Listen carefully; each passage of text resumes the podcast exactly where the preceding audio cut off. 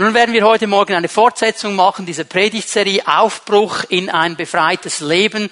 An dem letzten Sonntag damit begonnen. Ich glaube, diese Predigtserie wird uns sehr herausfordern, hat uns hoffentlich schon herausgefordert letzte Woche, wird uns noch mehr herausfordern. Ich glaube auch, dass es ein sehr starker Segen sein wird, wenn wir auf Gottes Wort hören und uns von ihm auch so herausfordern lassen.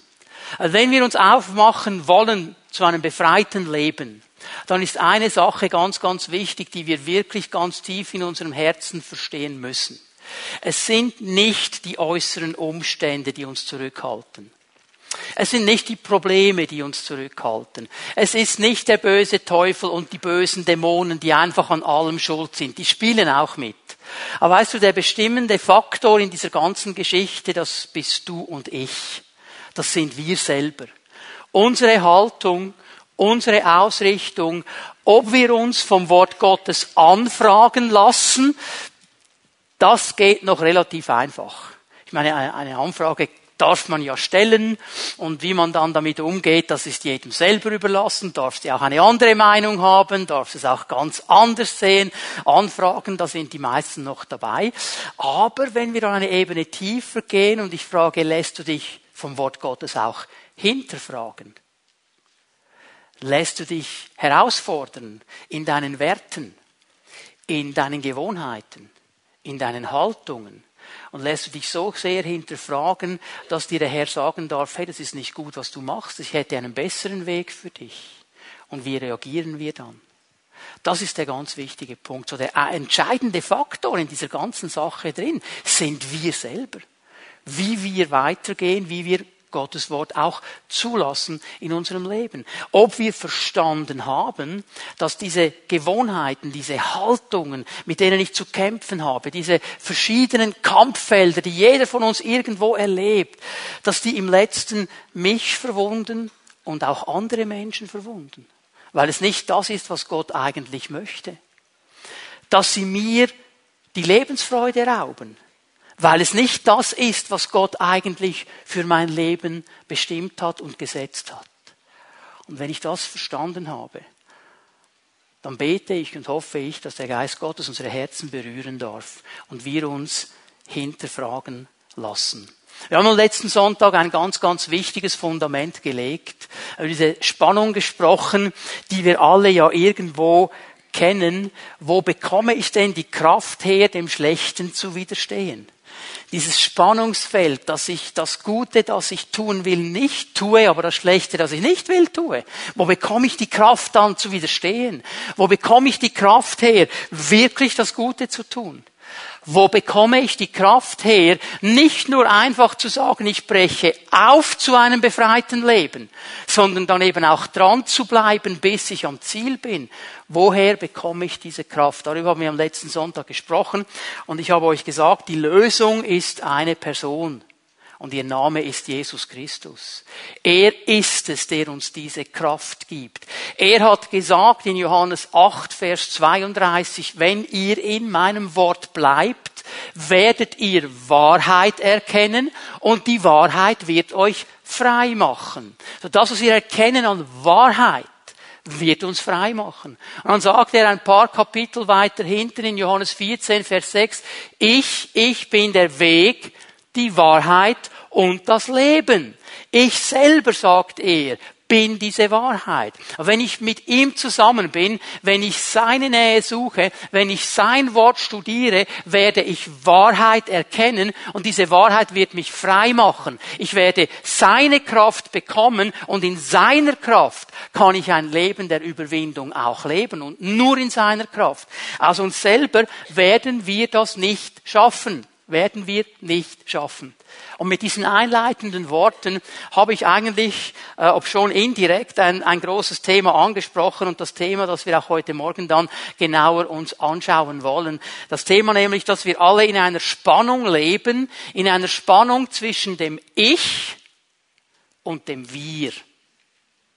Ich und wir. Wenn ich ins Wort Gottes hineinschaue, dann sehe ich, dass Gott sehr persönlich und klar zu mir spricht. Er spricht mein Ich an. Er sagt mir, ich soll vor Unzucht fliehen, zum Beispiel. Das ist ein klarer Auftrag an mich. Er sagt mir, so viel an dir liegt, halte Frieden mit jedermann. Auch mit dem bösen Nachbarn. So viel an dir liegt, halte Frieden. Da spricht er mich an.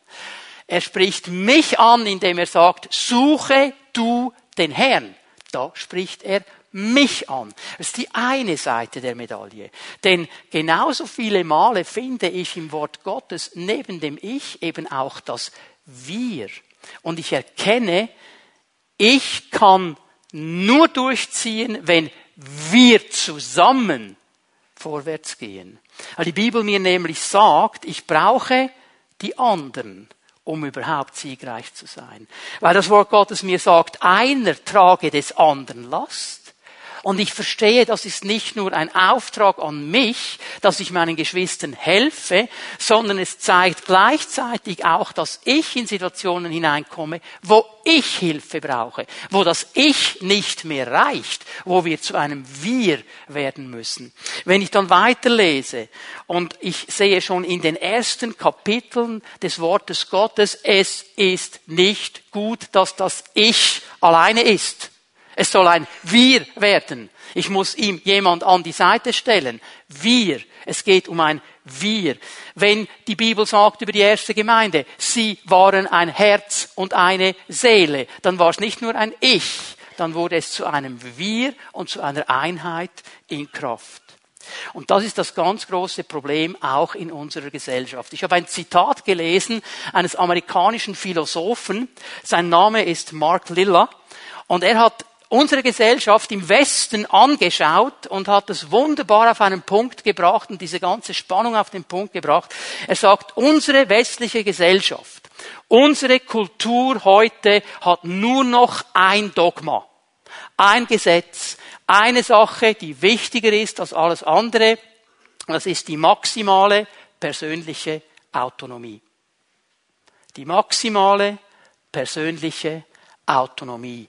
Wie kommt das Ich an den Ort, wo das Ich tun kann, was das Ich will, ohne Rücksicht auf Verluste? Und das alles unter dem Mantel der persönlichen Freiheit. Das ist das Dogma unserer Kultur, unserer Gesellschaft, auch bei uns in der Schweiz. Das Ich ist die Nummer eins. Und darüber werden wir heute Morgen sprechen, über das Ich-Problem mit dem wir alle zu kämpfen haben. Denn wenn wir uns aufmachen wollen zu einem befreiten Leben, dann muss ich frei werden von diesem Ich-Problem. Ich muss lernen, mit meinem Ich-Problem richtig biblisch umzugehen. Wir leben in einer Zeit, wo der Einzelne, das Ich, nicht mehr in der Pflicht steht, für seinen Lebensunterhalt aufzukommen. Ja, wenn ich nicht kann, dann zahlt halt jemand anders für mich. Irgendeiner zahlt dann schon. Wir leben auch bei uns in der Schweiz in einer Gesellschaft, wo das Ich nicht mehr in die Pflicht genommen wird, die Konsequenzen seines Handelns auszubaden. Das badet jemand anders aus. Stichwort Köln. Silvesternacht, ich gehe davon aus, dass die meisten von uns wissen, von was ich spreche. Wisst ihr, was mir in dieser Diskussion auffällt? Es wird nicht über die Opfer gesprochen nur über die Täter. Und die Täter werden zum Opfer. Warum? Es wird nur darüber gesprochen, wenn wir besser integriert hätten, hätten die das nicht gemacht. Diese Armen, das muss man doch verstehen, dass die so handeln. Wir haben sie ja nicht integriert. Es ist eigentlich unser Fehler. Die Täter sind nicht schuld. Das sind eigentlich Opfer. Und wir sprechen nur noch über den Einzelnen. Wir sprechen über die Einzelschicksale, die tragisch sind. Aber wir fragen uns nie, wie geht das wir, wie geht das ganze Volk mit der Situation um? Ich, ich, ich, ich.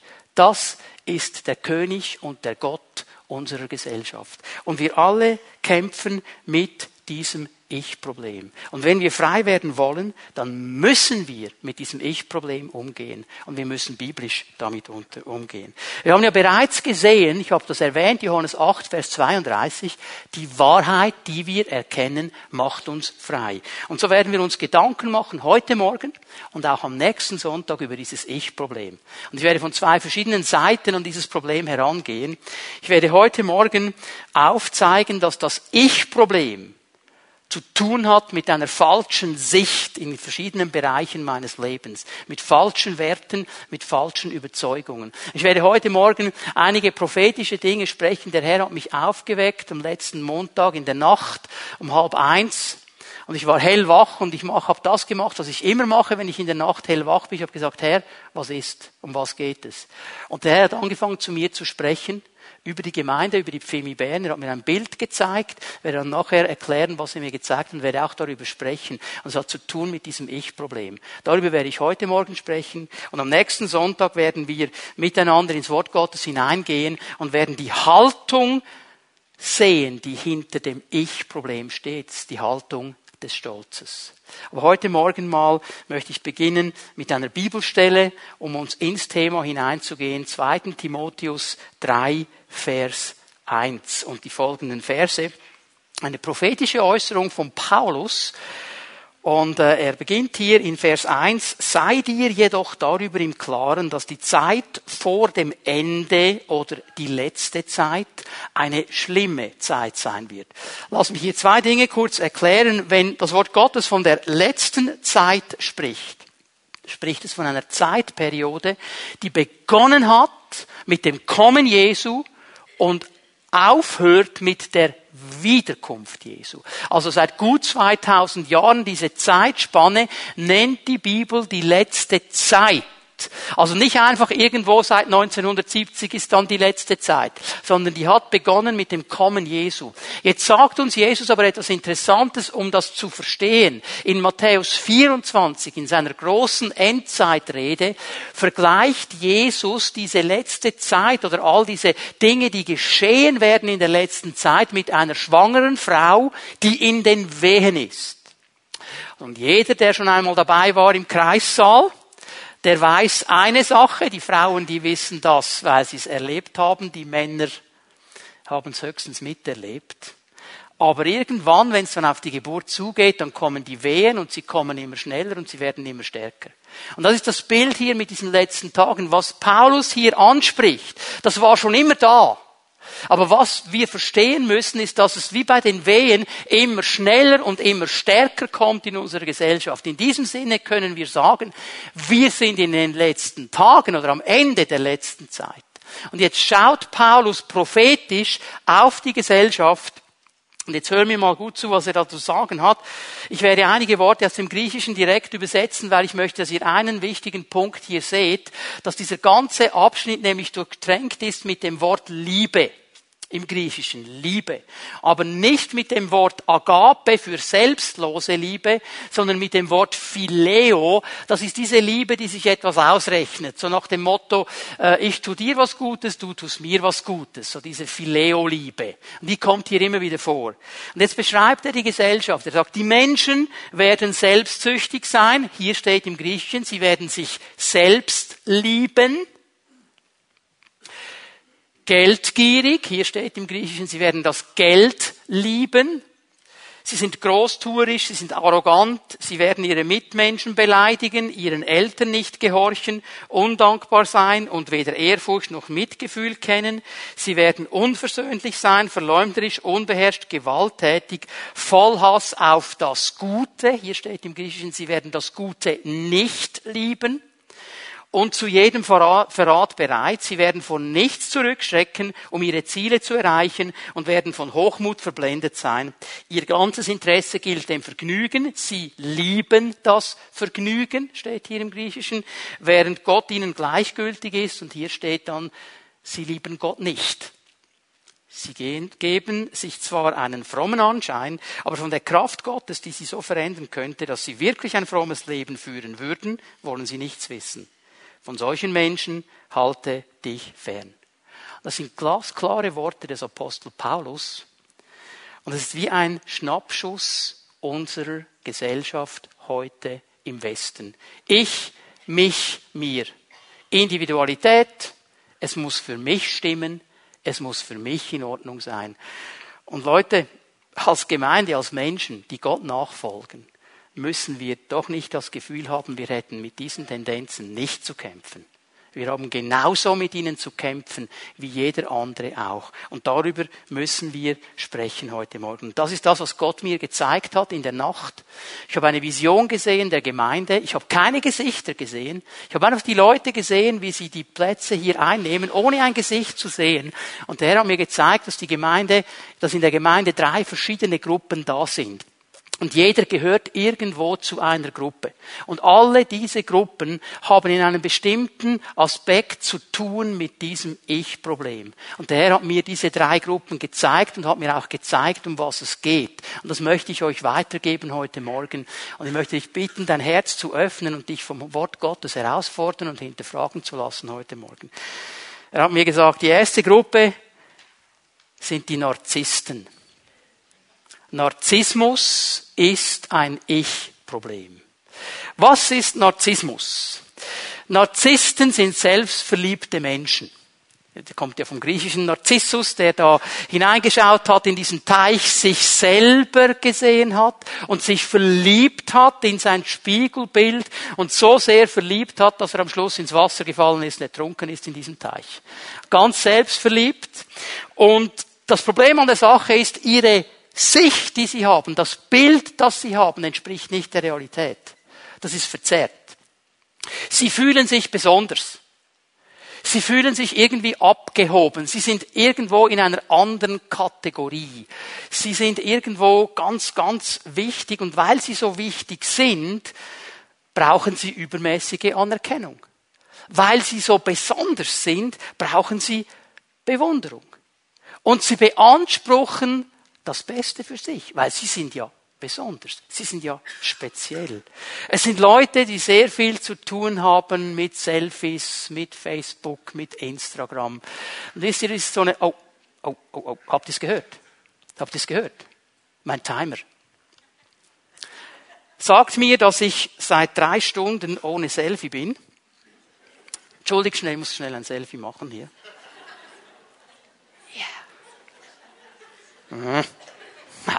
Schnell, Entschuldigung, muss schnell hochladen auf Instagram. Ich am Predigen in der Pfinnibären. Und auf Facebook auch ein Bild, ich am Teachen. Habt ihr mich gesehen? Ich. ich. Wer völlig blöd, wenn ich das alle zehn Minuten machen müsste. Ein Narzisst macht das. Und er postet alles, was er nur kann. Er beim Essen, er in den Ferien, er am Strand, er in der Sauna, ich hier, ich hier, ich hier, ich hier, ich hier und ein Bild. Und wehe, du gibst ihm kein Like. Jemand hat mir gesagt, wieso likest du meine Bilder nicht? Erstens, weil ich nicht auf Instagram bin.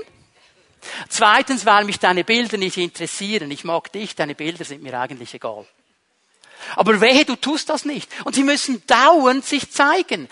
Twitter ist ihr Megafon. Da können sie ihre Meinung in die Welt hinaus posaunen. Die ganze Welt muss wissen, was sie denken. Facebook spiegelt ihren inneren Zustand wieder. Es geht mir so, es geht mir so. Und die ganze Welt muss wissen, wie es mir geht. Ist das so wichtig? Es ist so wichtig, dass ich während der Predigt ein Selfie machen muss, dass die Weltgemeinschaft weiß, Ivano ist am Predigen. Also kleine Klammer. Sonntagmorgen um elf macht er meistens nichts anderes. Okay. Muss das die ganze Welt, bin ich so wichtig, dass alle wissen müssen. Instagram, da muss ich mich zeigen, da muss ich präsent sein. Und so viele Christen sind Narzissten. Sie wollen sich präsentieren. Sie wollen sich zeigen. Sie wollen, dass die ganze Welt Anteil nimmt an ihrem Seelenzustand. Und sie werden das Zentrum. Und wehe, du likest das nicht. Und wehe, du liest das nicht. Und wenn ich weniger als 3573 Freunde habe auf Facebook, bin ich ein Krüppel.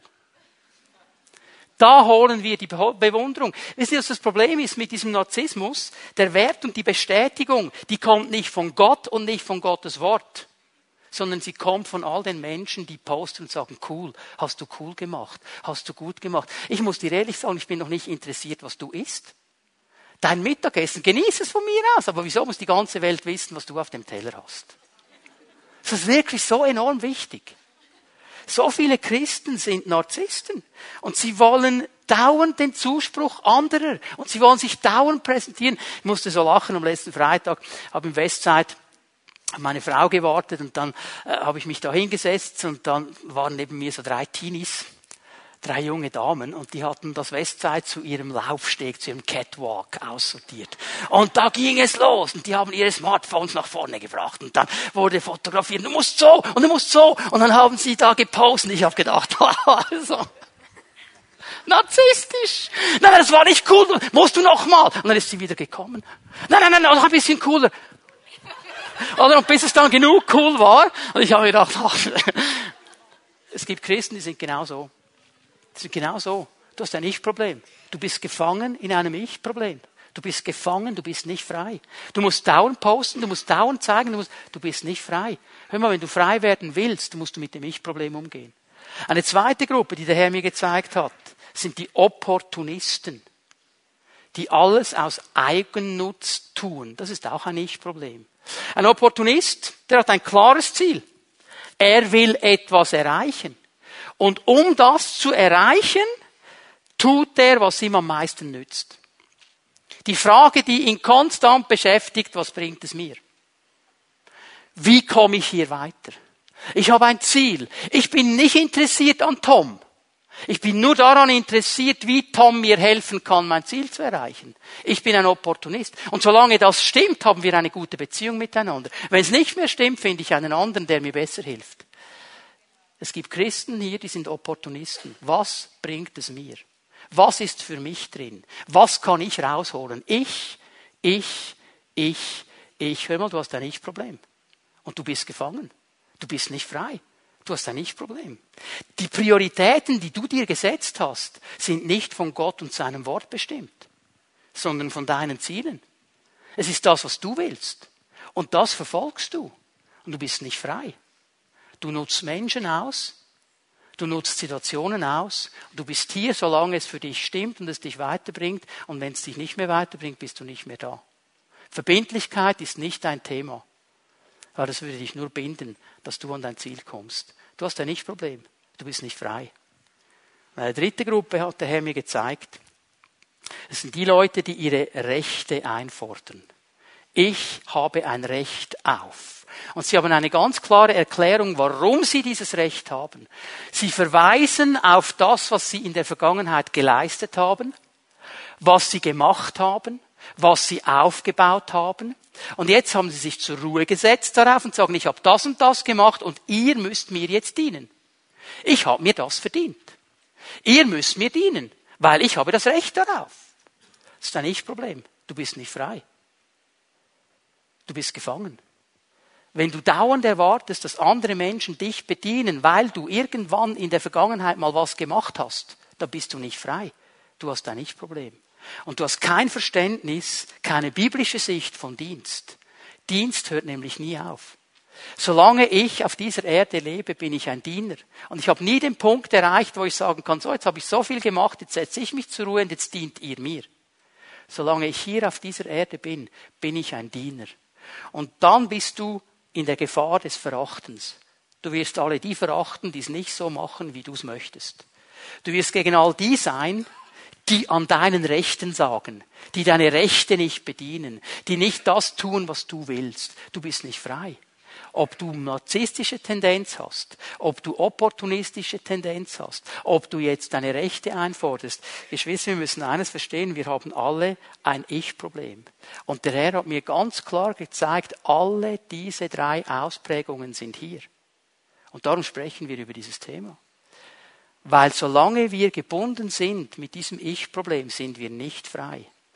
Solange wir nicht eine klare Linie fahren auf diesem Bereich, muss uns der Herr dasselbe sagen, wie der Prophet Elia dem Volk gesagt hat auf dem Karmel. Wie lange hinkt ihr noch auf zwei Seiten? Wie lange dient ihr noch mir und eurem Ich? Wie lange noch? Das ist der ganz, ganz große Punkt, den wir verstehen müssen heute Morgen. Und ich möchte euch zeigen, wie das zu tun hat mit einer falschen Sicht, mit einer falschen Vision, mit falschen Werten. Das sind drei Bereiche, wo wir diese falsche Sicht entwickelt haben. Das erste ist, dass wir eine falsche Sicht von Gott haben. Hier beginnt alles. Eine falsche Sicht von Gott. Und diese Sache sehen wir eigentlich schon ganz am Anfang des Wortes Gottes. Ganz am Anfang, wo Gott alles geschaffen hat und den Menschen hineingesetzt hat in eine wunderbare äh, Umgebung und er Beziehung mit diesem Menschen gelebt hat. Stellt euch mal vor, die Bibel sagt, Gott kam jeden Abend und er spazierte mit ihnen herum da im Garten in der Kühle des Abends. Die haben eine Beziehung gelebt mit Gott, wie wir sie nicht leben. Das war nicht einfach nur im Geist. Gott war wirklich da. Gott war mit ihnen. Sie haben ihn erlebt. Sie konnten mit ihm sprechen. Sie sahen ihn. Er war wirklich wirklich da. Und alles war perfekt. Es gab keinen Mangel. Es gab keine Not. Es war alles in einer Perfektion da. Ich meine, jemand, Keith Green war das, glaube ich, hat mal gesagt, hey, schau dir unsere Welt an. Schau dir unsere Welt an. Die ist so wunderschön. Die Schöpfung, genial. Aber verglichen mit dem, was Gott eigentlich gemeint hat vor dem Sündenfall, leben wir in einem Abfalleimer. Wir können uns gar nicht vorstellen, wie genial es war vor der Sünde. Und wir können uns gar nicht vorstellen, wieso kommt der Mensch überhaupt auf die Idee, dass er einen Mangel hat. Es brauchte nur eine kleine Verdrehung des Feindes. Es brauchte nur ein kleines Antippen dieses Ich-Problems, um den Menschen dahin zu bringen.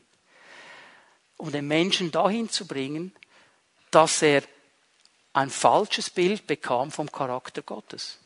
Dass er plötzlich das Gefühl hatte, Gott will mir etwas vorenthalten. Gott ist nicht ehrlich zu mir.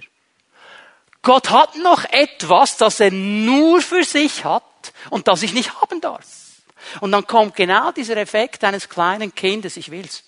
Ich will's. Ich will das, was ich nicht darf. Das, was mir vermeintlich vorenthalten wird. Und jetzt denk mal darüber nach, das war ein perfektes Umfeld. Hier war wirklich alles perfekt. Und trotzdem kommt der Mensch auf die Idee, mir fehlt etwas. Ich will nämlich genauso sein wie Gott. Was fällt dem eigentlich ein, dass er das Gefühl hat, dass er besser ist als wir? Ich will auch so sein wie er.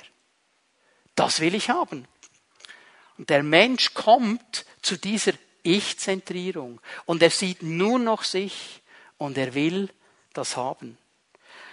Und wir müssen eine Sache hier verstehen. Wenn ich ein falsches Gottesbild habe, wenn ich ihn nicht so sehe, wie die Bibel mir das sagt, ihm nicht den Platz gebe, wie die Bibel mir das sagt, dann werde ich auch ein falsches Selbstbild haben und ich werde mir einen falschen Platz geben in dieser ganzen Sache drin.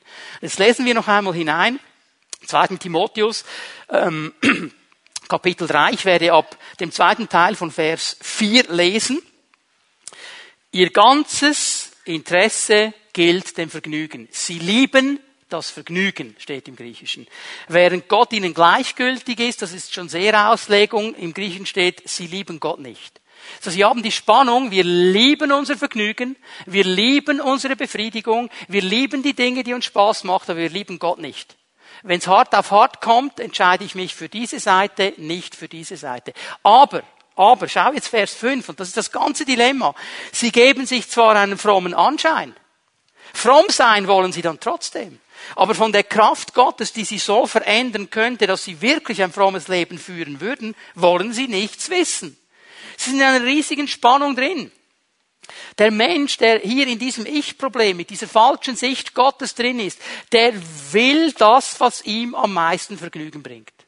Da, wo er denkt, das bringt mir Vergnügen, das bringt mir Befriedigung, das will ich haben. Sie lieben das Vergnügen. Was immer das es ist, aber ich will es haben, das ist wichtig, ohne das kann ich nicht leben. Aber auf der anderen Seite, ich will auch bei Gott sein. Ich will auch bei Gott sein. Ja, was machen wir jetzt, wenn Gott sagt, das Vergnügen, das du suchst, ist nicht gesund, ist nicht gut, ist nicht in Ordnung? Was machen wir jetzt? Jetzt haben wir ein Problem. Ich will das Vergnügen und ich will auch bei Gott sein. Ja, was mache ich jetzt, wenn diese beiden Dinge nicht zusammenkommen? Ich muss einen Weg finden, wie Gott zu dem Gott wird, der mir meine Bedürfnisse und Wünsche erfüllt. Und zwar immer und in jeder Situation. Und ich fange an, mein Gottesbild in eine Richtung zu bestimmen und ich fange an, den Umgang mit dem Wort Gottes in eine Richtung zu bestimmen. Eine Richtung, die geprägt ist von meiner falschen Sicht. Gott meint es sowieso immer nur gut. Gott will mich sowieso immer nur segnen. Und ich habe immer ein Anrecht auf alles. Und wenn er das nicht tut, dann stimmt ganz sicher etwas mit ihm nicht. Ich, ich, ich habe keine Fehler. Bei mir stimmt alles. Aber bei ihm, bei ihm stimmt etwas nicht. Da muss ich irgendeinen Weg finden, wie ich ihn dazu bringe, dass er das tut, was ich will. Das Ich-Problem führt dazu, dass Gott nicht an der Stelle ist, die ihm eigentlich gehört. An der Stelle ist nämlich dein Ich und mein Ich. Wir bestimmen. Schau mal, was Jesus dazu sagt, Matthäus 6, Vers 33. Eine ganz bekannte Bibelstelle in der Bergpredigt drin. Sucht zuerst oder es soll euch zuerst um Gottes Reich und Gottes Gerechtigkeit gehen. Dann wird euch das Übrige alles dazugegeben. Er sagt hier ganz klar, hör mal, es geht nicht um dich und um dein Ich. Es geht um das Reich Gottes und es geht um den Herrn. Und das, was wir zuerst suchen sollen, das, was uns zuerst beschäftigen soll, ist seine Herrschaft in unserem Leben, ist seine Herrschaft auf dieser Welt, dass sein Reich aufgebaut wird, dass das, was er will, kommt, dass das, was seine Gedanken sind, umgesetzt wird. Das soll uns zuerst beschäftigen. Das muss unser Anliegen sein. Nicht die Frage, was würde mir jetzt gefallen, was passt mir jetzt am besten, was sagt mein Ich, sondern Herr, was sagst du? Was sagst du? Und dann geschieht etwas Interessantes, das ist im zweiten Teil auch gelesen. Und alles andere wird kommen. Ohne dass ich etwas tue eigentlich. Es wird mir zufallen, heißt es im Griechischen. Es wird mir zufallen. Und dieses alles andere, wenn du den Zusammenhang liest, das ist Kleidung, das ist Versorgung, das ist Essen, das wir zur Lebensnotwendigkeit brauchen. Hör mal, Gott hat uns geschaffen der weiß, was wir brauchen, um zu leben. Wenn ein Teenager so verliebt ist und nur noch rosarot und Schmetterlinge im Bauch, dann sagt man ja so dieses geflügelte Wort, er lebt von der Liebe und von Luft. Ja, nur das funktioniert nicht. Nach ein paar Tagen funktioniert es dann nicht mehr. Du kannst nicht nur von Luft und Liebe leben. Gott weiß das auch. Und Gott weiß, dass wir gewisse Dinge brauchen, um zu leben. Und es ist seine Zusage, dass wenn ich ihn suche, wenn meine Sicht von Gott stimmt, dass ich verstanden habe, es geht nicht um mich, um mich, um meiner und mir, sondern um ihn. Dass all das, was ich brauche, um zu leben, von ihm kommen wird. Er wird dazu schauen. Das Ich-Problem kann eine falsche Sicht von Gott sein. Aber es gibt einen zweiten Bereich, den wir anschauen müssen. Eine falsche Sicht meiner Mitmenschen. Eine falsche Sicht meiner Mitmenschen. Gott hat uns geschaffen, in Gemeinschaft zu leben. Nicht ich, sondern wir. Nicht ich, sondern wir. Einer hat gesagt, ja, die Menschen, ich liebe die Menschen. Es sind die Individuen, mit denen ich Mühe habe. So eine ganze Gruppe zu lieben, ich liebe euch alle, das ist einfach, oder? Aber wenn wir dann so an einem Tisch sitzen und Gemeinschaft haben und deine Kanten kommen und meine Kanten kommen, dann wird's dann knackig. Okay? Also das ist Spannung hier. Okay? Aber Gott hat uns für diese Gemeinschaft geschaffen. Er hat uns dafür geschaffen. Das ist eigentlich das, was er wollte. Sein Plan von Anfang an, der Mensch soll nicht allein sein. Er braucht eine Hilfe. Er braucht ein Gegenüber. Nicht das Ich, sondern das Wir. Aber wenn ich jetzt eine falsche Sicht von Gott zulasse, wenn ich gefangen bin in einem Ich-Problem, eine Sicht von Gott anfange zu ändern, dann wird sich auch die Sicht meiner Mitmenschen anfangen zu ändern. Und das Ganze hat wieder zu tun mit meinem Ich-Problem. Ich fange auch die Menschen an, in einer ganz speziellen Sicht zu sehen. Schau mal Vers 2, 2. Timotheus 3. Ist euch aufgefallen, dass er hier nur von Beziehungsfeldern spricht? Die Menschen werden selbstsüchtig sein. Sie werden sich selber lieben. Sie werden das Geld lieben. Großtuerisch, arrogant. Sie werden ihre Mitmenschen beleidigen. Ihre Eltern nicht gehorchen. Undankbar sein und so weiter. Kommt die ganze Palette. Das hat alles zu tun mit Beziehung. Das hat alles zu tun mit dem Wir. Und hier zeigt sich dann das Ich-Problem. Wenn ich nur mich sehe, wenn ich ein Narzisst bin, wenn ich nur meinen Gewinn sehe, weil ich ein Opportunist bin. Wenn ich nur meine Rechte einfordere, dann wird mein Gegenüber nur ein Mittel zum Zweck. das mir Anerkennung bringt, das mir weiterhilft, das mir, mich bedient. Und ich sehe meine Mitmenschen nicht so, wie Gott es sieht.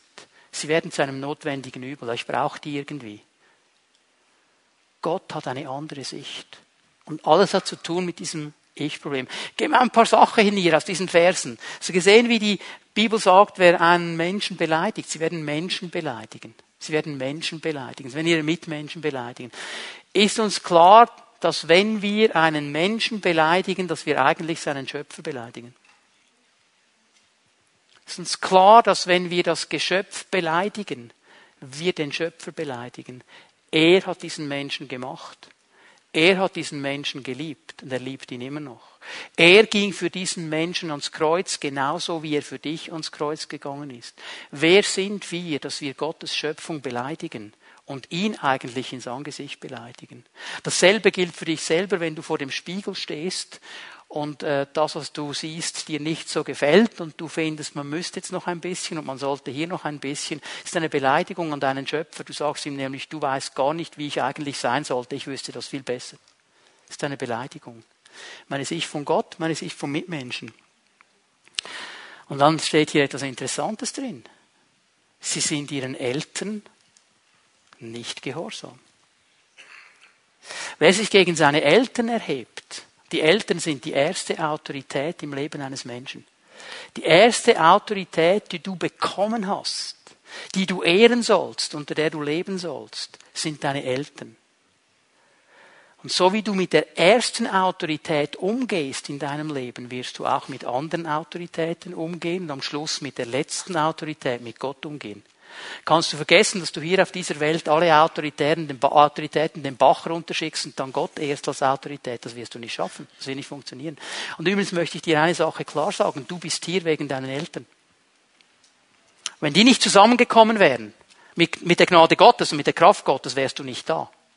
Wenn sie sich nicht um dich gekümmert hätten in den ersten Wochen, wärst du tot. Du wärst nicht da. Du bist nur hier wegen deinen Eltern. Und dann weiß ich nicht, wer von euch im Hundehaus schlafen musste?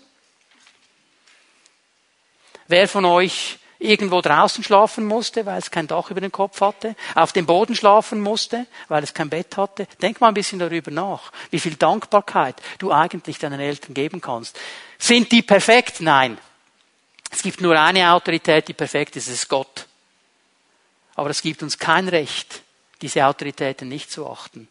Wenn ich eine falsche Sicht habe meiner Mitmenschen, weil ich in einem Ich-Problem gefangen bin, dann werde ich das nicht ehren können. Schau mal, was hier weiter steht. Wenn ich gegenüber meinen Mitmenschen undankbar bin, ohne Ehrfurcht, ohne Mitgefühl, kannst du mir erklären, warum ich dann Gott gegenüber dankbar sein soll?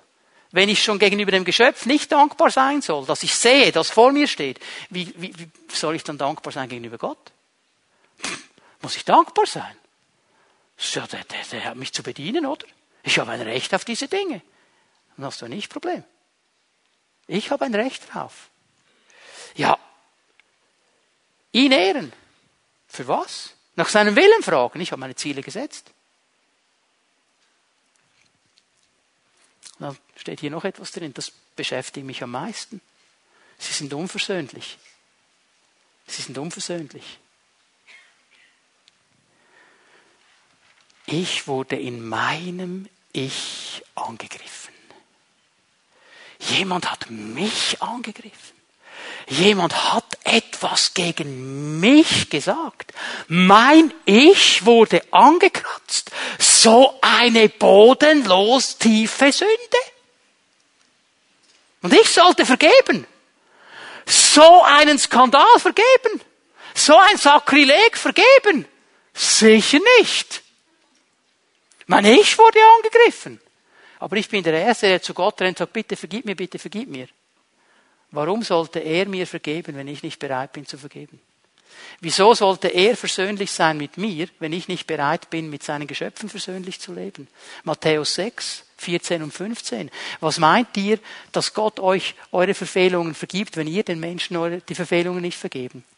Das ist das Problem das Ich-Problem. Ich bin so wichtig und ich bin so im Zentrum und ich bin so der wichtigste Mensch im ganzen Universum. Wehe jemand sagt etwas Komisches gegen mich, schaut mich komisch an, dem werde ich nie vergeben. Unversöhnlichkeit, du bist gefangen. Hör mal, unser Ich-Problem führt uns in eine Gefangenschaft. Ist das bewusst? Wir sind gefangen, wir sind nicht frei. Obwohl unsere Gesellschaft mit ihrer absoluten, maximalen Autonomie des Einzelnen das Gefühl hat, sie sei absolut frei, ist sie absolut gebunden. Denn diese Freiheit ist nicht Freiheit, sie ist Gebundenheit. Und Gott möchte uns freisetzen zu einem echt befreiten Leben. Ich möchte einen dritten Punkt zeigen. Eine falsche Sicht von Gott, eine falsche Sicht meiner Mitmenschen und eine falsche Sicht der Realität. Wenn ich gefangen bin in diesem Ich-Problem, habe ich eine falsche Sicht der Realität. Ich möchte euch ein Gleichnis zeigen, äh, das Jesus erzählt, Lukas 12. Vers 16. Wenn du eine Bibel dabei hast, schlag sie auf und liest das nach in deiner Bibel. Ich möchte, während ich das lese, dass du mal darauf achtest, ich werde es versuchen auch ein bisschen zu betonen, wie viel persönliche Fürworte hier drinstehen, in diesem kleinen Gleichnistext. Okay? Lukas 12 ab Vers 16. Jesus erzählte den Leuten dazu ein Gleichnis. Die Felder eines reichen Mannes hatten einen guten Ertrag gebracht. Der Mann überlegte hin und her, was soll ich tun? Ich weiß ja gar nicht, wohin mit meiner Ernte. Schließlich sagte er, ich weiß, was ich mache. Ich reiße meine Scheunen ab und baue größere. Dort kann ich mein ganzes Getreide und alle meine Vorräte unterbringen. Und dann werde ich zu mir selbst sagen, du hast es geschafft. Du hast einen großen Vorrat, der für viele Jahre reicht. Gönne dir jetzt Ruhe, iss und trink und genieße das Leben. Da sagte Gott zu ihm, du törichter Mensch, noch in dieser Nacht wird dein Leben von dir zurückgefordert werden. Wenn Wem wird dann das gehören, was du dir angehäuft hast? Wir sehen in diesem Gleichnis einen Menschen, der nur an sich dachte. Ein Narzisst, ein Opportunist, einer, der seine Rechte einfordert. Das hat ihn bewegt, nichts anderes hat ihn bewegt. Und aufgrund seines Ich-Problems verliert er die Sicht für die Realität. Er vergisst nämlich, dass es eine Realität gibt, die viel wichtiger ist als die Realität, die wir sehen und fassen können, nämlich die Realität Gottes. Er vergisst, dass in einer unsichtbaren Welt ein Gott ist, der alle Dinge in seiner Hand hält. Und er nimmt ihn gar nicht auf in das Gleichnis seines Lebens. Er ist nur fixiert auf seine Sicht der Realität. Haben wir verstanden, dass der Herr der Herr ist über unsere Leben und über unsere Zeit? Aber du kannst dir alles zusammenlegen, du kannst dir alles organisieren, du kannst dir alles zurechtlegen, du kannst dir alles bereit machen. Und kurz bevor du es genießen kannst, sagt der Herr, Ende. Und dein Leben ist vorbei. Du bist nicht der Herr über die Zeit deines Lebens. Die Realität ist, dass er der Herr meines Lebens ist und die Zeit meines Lebens. Und darum habe ich ihn zu fragen und seine Realität zu sehen und von ihm zu hören, was dran ist und was nicht dran ist. Und von ihm immer wieder zu hören, wie ich mein Leben ausfüllen soll. Habe ich verstanden, dass es der Herr ist, der mir überhaupt die Kraft gibt, Dinge zu erreichen. Kannst aufschreiben, 5. Mose 8, Vers 18. Das ist eine wichtige Bibelstelle. Es ist der Herr, der uns die Kraft gibt, Wohlstand zu erreichen. Es ist der Herr. Es war nicht die Bauernschleue dieses Mannes im Gleichnis, das sein Feld so gut getragen hat. Das war die Kraft des Herrn. Und das hat er vergessen. Daran hat er nicht mehr gedacht. Ich habe gut gearbeitet. Ich habe es gut gemacht. Ich, ich, ich, ich, ich, ich, ich. Und heute Nacht wirst du sterben. Was hast du von deinem Ich? Stehen wir? Es ist der Herr, der uns diese Kraft gibt. Und darum dürfen wir diese Sicht nie verlieren, dass es eine Realität Gottes gibt über meinem Leben, dass er der Herr ist und dass er mir Brüder und Schwestern an die Seite gestellt hat, die mir helfen, das zu erreichen, was Gott gesetzt hat. Aufgrund der Lebenslüge, dass wir selber sein können wie Gott, sind wir in eine Ich-Zentrierung gefangen. Wir können sein wie Gott. Das war die erste Lüge und sie wirkt bis heute nach. Und wir sind gefangen in dieser Ich-Zentrierung. Und jetzt kommt natürlich die große Frage, ja, okay, hm, und wie komme ich jetzt da raus? Was kann ich denn jetzt machen? Ich sage dir, es gibt eigentlich nur eine Antwort. Es gibt eine biblische Antwort auf diese Frage. Du musst sterben. Du musst deinem Ich sterben. Das ist die einzige Antwort auf das Ich-Problem. Ich gebe euch mal eine Bibelstelle hier aus 2. Korinther 5, Vers 15. Und er, Jesus, ist deshalb für alle gestorben, damit die, die leben, nicht länger für sich selbst leben. Sie leben nicht mehr für sich selbst. Das Ich, das Mich, das Mir, das Meiner ist nicht mehr ihr Zentrum. Sie leben nicht mehr für sich, sondern für den, der für sie gestorben ist. Sie haben die Verhältnisse richtig eingeordnet und zu neuem Leben erweckt worden ist. Sie haben ein neues Leben in ihm. Schau mal, Paulus betont diese Wahrheit immer und immer wieder in seinen Briefen. Mein altes Ich, meine Egozentriertheit, mein Ich-Problem muss sterben. Und sie muss am Kreuz sterben. Galater 2, Vers 19 und 20. Ich bin mit Christus gekreuzigt, sagt Paulus. Mein Ich wurde gekreuzigt an diesem Kreuz und jetzt lebe nicht mehr ich, sondern er lebt in mir.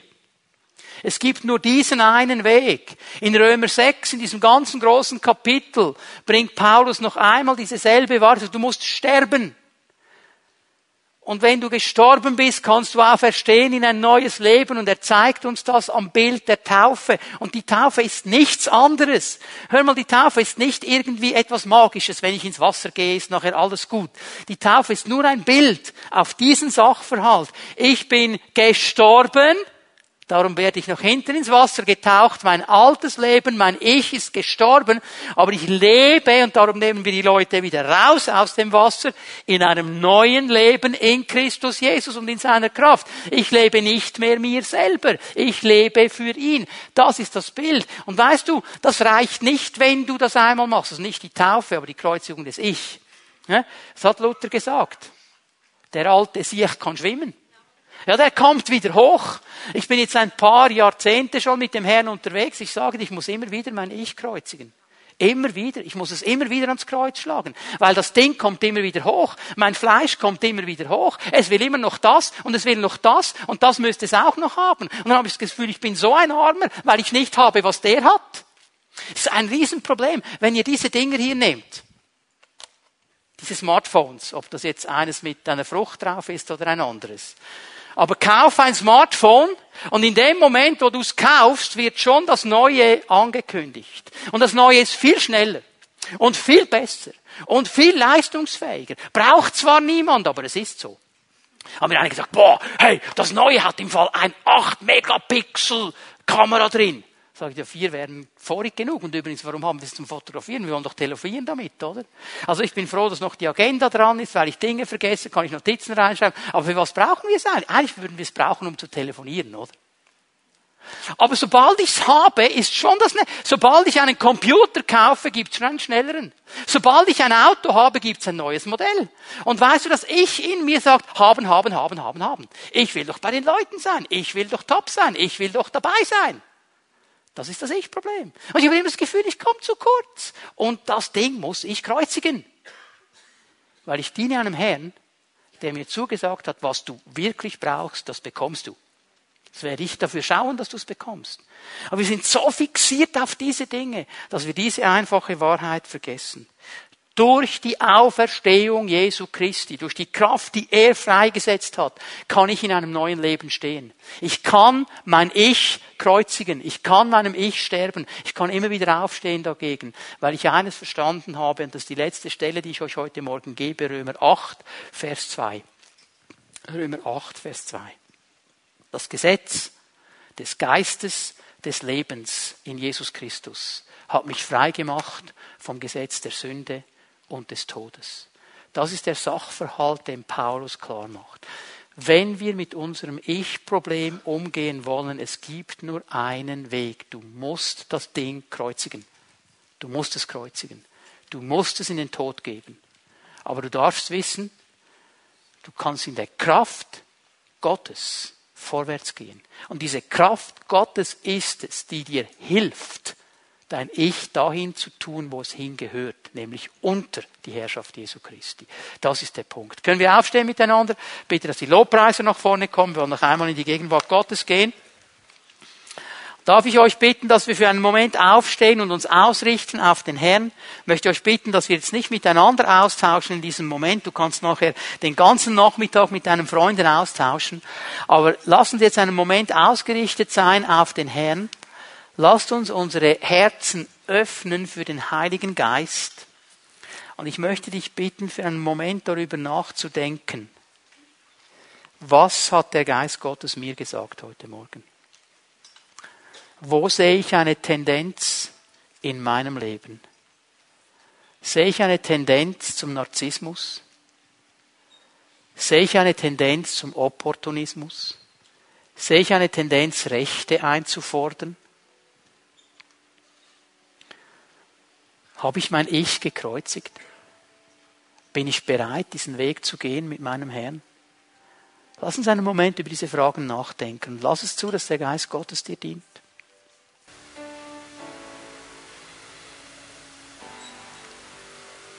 Ich möchte euch bitten, dass wir für einen Moment unsere Augen schließen. Dass niemand herumschaut für diesen Moment jetzt in diesem Saal. Dass wenn wir so vor dem Herrn stehen mit geschlossenen Augen, möchte ich einladen, deinem Herrn eine Antwort zu geben.